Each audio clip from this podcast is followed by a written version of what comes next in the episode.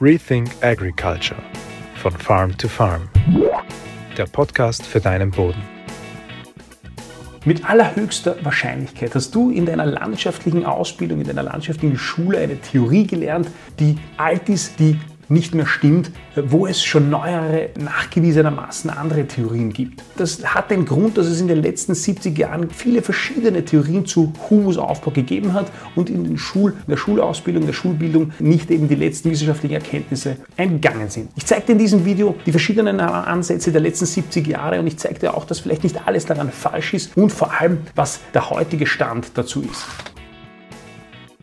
Hallo und herzlich willkommen zu diesem Video von Farm to Farm. Mein Name ist Christoph Kutscher. Ich freue mich, dass du dabei bist an dieser Stelle. Wie immer, danke dafür. Wenn es dir gefällt, like das Video, teile das Video, kommentiere das Video. Das hilft uns im Algorithmus nach oben zu kommen und freut mich natürlich. Werbung. Ganz kurz noch eine Werbung von uns.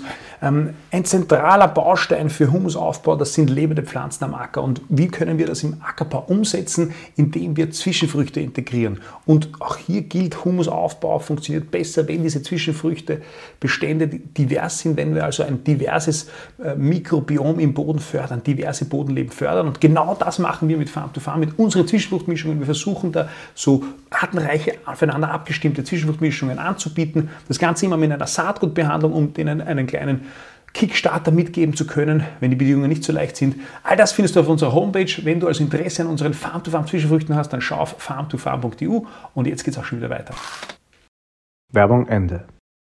Also, wir reden über Humusaufbau. Humusaufbau bedeutet, dass wir versuchen, die organische Substanz im Boden nach oben zu treiben. Humusaufbau ist permanent äh, im Gespräch, ist permanent ein wichtiges Thema. Ähm, in letzter Zeit aber besonders, weil es auch dazu verwendet wird, um CO2 im Boden zu speichern. Und eine dieser Möglichkeiten sieht man eben im Humusaufbau. Das ist aus meiner Sicht nicht ganz äh, okay, weil es eben theoretisch noch nicht mal 100% erklärt werden kann, wie das alles funktioniert. Für uns als Landwirte ist aber Humusaufbau von größter Bedeutung Bedeutung und das ist nachgewiesenermaßen, weil äh, je mehr organische Substanz im Boden zu finden ist, je höher der Humusgehalt im Boden ist, desto schlicht fruchtbarer sind unsere Böden. Wir haben eine höhere Wasseraufnahmefähigkeit, wir haben eine höhere Wasserspeicherfähigkeit, wir haben einen höheren Nährstoffpuffer im Boden, eine ganze, ganz große Anzahl an Vorteilen, die auch durch einen höheren Humusgehalt im Boden folgen. Und deshalb macht es einfach Sinn, sich als Ziel zu setzen, den Humusgehalt im Acker zu steigern. Wenn man das jetzt macht, dann ist es also sinnvoll und eigentlich notwendig zu wissen, was tut es eigentlich, was, was, was bringt eigentlich eine Steigerung des Humusgehalts. Und wenn wir über Humusgehalt reden, eigentlich ist der Begriff des Humus ja auch schon ähm, veraltet. Man spricht äh, von organischer Substanz in, im Englischen Organic Matter. Ist auch jetzt vielleicht nicht so wichtig, aber es geht im Grunde genommen darum, dass man versucht, den Boden organische Substanz hineinzubringen, die langfristig im Boden bleibt und, und somit äh, den Anteil an Kohlenstoff im Boden steigert letztlich. Wenn also Humusaufbau wichtig ist, dann macht es Sinn, darüber zu Bescheid zu wissen, wie das funktioniert und was da passiert im Boden. Und jetzt blende ich dir eine Grafik ein, über die ich äh, gestolpert bin in den letzten Wochen im Internet und zwar äh, aus einem englischen Paper. Das ist jetzt in Englisch und ich habe das übersetzt. Und dieses Paper behandelt äh, die verschiedenen Theorien des Humusaufbaus, ich verlinke das, aber diese, diese Grafik ist hochinteressant, weil sie eben zeigt, die verschiedensten Theorien über organische Substanz oder wie organische Substanz dauerhaft im Boden bleiben kann. Also die Persistenz der organischen Substanz im Boden. Das ist eben so interessant, weil wenn wir in den, in den 1960er Jahren anfangen, da hat man gesagt, ähm, es hängt von der chemischen Zusammensetzung der Organik aus. Je kleiner, je einfacher, je simpler die Moleküle sind, desto weniger persistent, desto weniger lang, desto weniger dauerhaft ist dieser Kohlenstoff im Boden gebunden, wird wieder veratmet, wird, äh, geht also im Kreislauf weiter und je komplexer diese Moleküle sind, desto länger bleibt es. In den 1970er Jahren ist dann die Theorie erweitert worden um das CN-Verhältnis. Also man spricht von der mikrobiellen Stochiometrie. Ich kann ja selber nicht genau sagen, was das eigentlich heißt, diese Stochiometrie, aber entscheidend ist, es geht darum, dass man diesen Begriff des CN-Verhältnisses kennst du ja, dass es um das Verhältnis Kohlenstoff zu Stickstoff geht. Also je weiter das ist, desto länger bleibt der Stickstoff im Boden, desto stabiler ist er. Dann hat sich herausgestellt, dass das vielleicht auch nicht ganz so stimmt in den 80er, 90er Jahren. Und es ist, man hat gesehen, dass, oder man hat festgestellt, oder die Theorie ist aufgekommen, dass organische Substanz Kohlenstoff dann länger im Boden erhalten bleibt, stabiler bleibt, wenn er in Aggregaten gebunden ist. Das heißt, wenn organische Substanz nicht von Aggregaten, also sprich physikalisch geschützt ist, dann wird sie schneller verarbeitet und schneller umgesetzt und geht dann, wird dann schneller, dieser Kohlenstoff geht dann wieder schneller in Form von CO2 in die Luft. Und wenn er aber in diesen Aggregaten gebunden ist, dann bleibt er dauerhaft im, im Boden.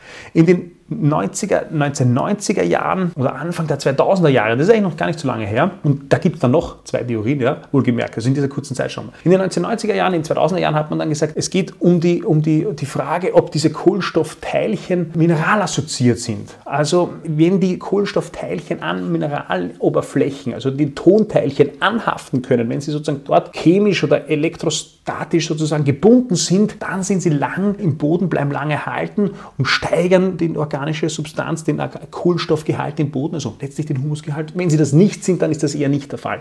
In den 2010er Jahren dann kam dann die Theorie auf, dass das Ganze eine Frage ist von der mikrobiellen Umsetzung, von der mikrobiellen Transformation. Und zwar hat man gesagt, Pflanzen, also organische Substanz, die von Pflanzen kommt, die Pflanzenteile, Wurzelteile sind, die aber nicht von der Mikrobiologie zersetzt worden sind, die sind nicht so dauerhaft im Boden, tragen einfach nicht so einen Beitrag dazu bei, zu einem dauerhaften Kohlenstoffsteigerung im Boden, zu einem Kohlenstoffgehalt, wohingegen mikrobiell ähm, umgesetzter Kohlenstoff, wenn also die Mikroorganismen diesen Kohlenstoff umsetzen und Ausscheidungen von Mikroorganismen oder selbst abgestorbene Mikroorganismen, diese Teilchen, die tragen einen größeren Teil dazu bei, dass der Kohlenstoff im Boden länger stabil bleibt. Und in den 2010er Jahren kam dann die, die Theorie, die letzte Theorie, die letzte Humustheorie von der Kohlenstoffnutzungseffizienz. Und zwar hat man gesagt, es ist vollkommen egal, das ist sozusagen der aktuelle Stand der Humustheorie, wenn man so will. Und der ist eigentlich schon relativ weit verbreitet, soweit ich das,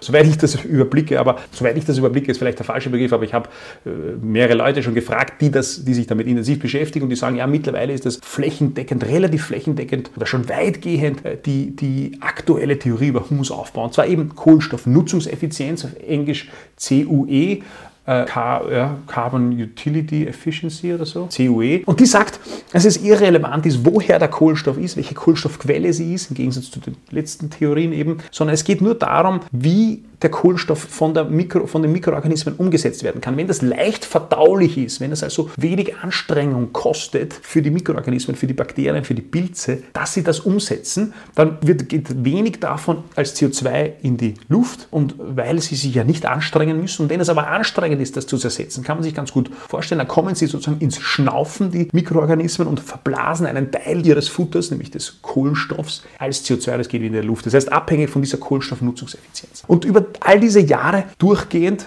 ist unten dann noch eingeblendet in dieser Grafik der Priming-Effekt. Das heißt, es gibt Umstände, wo äh, von außen etwas zugeführt wird. Das kann organische Substanz sein, das kann ein Dünger sein, der das alles über den Haufen wirft, wenn man so will. Der ist also kurzfristig durch das Zuführen von, von von Stickstoffdünger zum Beispiel oder durch das Zuführen von sehr, sehr leicht verdaulicher organischer Substanz, von Wirtschaftsdünger, durch dieses Zuführen plötzlich im Boden in der Biologie etwas auslösen kann, die zu einer Veränderung des Humusgehalts, letztlich des Kohlenstoffs im Boden kommt, dass es also kurzfristig zu einem, zum Beispiel zu einer Reduktion der, der, des Kohlenstoffs kommt, dass es zu einem raschen Veratmen kommt und umgekehrt. Also dieser Priming-Effekt hängt da drüber. Und was, was bedeutet das jetzt alles für uns? Wir haben also in den letzten 70 Jahren sechs unterschiedliche Theorien über Humus aufbauen. Wenn du heute wahrscheinlich jemanden fragst, dann ist es die eine Theorie über den Kohlenstoffnutzungseffizienz, die am besten das erklärt. Und es ist schon so, dass man natürlich heute oder in den letzten zehn Jahren auch technologisch ganz anders dasteht wie in den 60er Jahren, um festzustellen, welche Kohlenstoffteilchen wie lange schon im Boden sind. Also da gibt es tatsächlich Verfahren. Aber ähm, es ist schon auch so, dass all diese Theorien und das sagt auch dieses Paper, oder das, anders gesagt, das sagt auch derjenige, wo ich das Paper gefunden habe, das ist ein, ein Landwirtschaft, ein Berater aus den USA, dass äh, an all diesen Theorien schon was Wahres dran ist, dass es abhängig ist von, von wo man sich das anschaut, welche Böden, welche Umstände das sind und dass möglicherweise überall ein wahrer Kern dran ist. Aber, und das ist sozusagen um den Kreis zu schließen zum Intro, ich bin davon überzeugt, dass du äh, in der Schule, ähm, ich habe das nicht, äh, von den letzten drei Theorien, obwohl die auch schon 30 Jahre alt sind, nicht viel gehört hast, sondern dass wir in der Schule immer noch von diesen in den 80er Jahren oder sogar vielleicht in den 70er Jahren hängen geblieben sind in der landschaftlichen Ausbildung, was Humusaufbau betrifft. Entscheidend, das Message für uns ist, ist, äh, glaube ich, ist, dass es verschiedene Theorien gibt, dass die letzten Theorien sehr, sehr stark abzielen auf die mikrobielle Aktivität und, und wie sie das umsetzen. Das ist, glaube ich, die primäre, äh, primäre Erkenntnis in Kombination mit lebenden Pflanzen äh, und die anderen Theorien auch ihren Kern haben, aber wahrscheinlich schon überarbeitet können. Also ich hoffe, du hast aus diesem Video was mitnehmen können. Ich hoffe, ich habe dir gezeigt, wie sich diese Humustheorien über die letzten Jahrzehnte entwickelt haben. Ich finde das hochspannend, dass, dass es über diese ganz grundlegende Sache, nämlich darüber, wie Humusaufbau funktioniert, dass es darüber in der Landschaft so, so viele verschiedene Ansätze und, äh, und, und Theorien gibt. Finde ich hochinteressant. Ich hoffe, du auch. Ich hoffe, dass wir uns auch beim nächsten Mal sehen. Bis bald. Rethink Agriculture von Farm to Farm. Der Podcast für deinen Boden.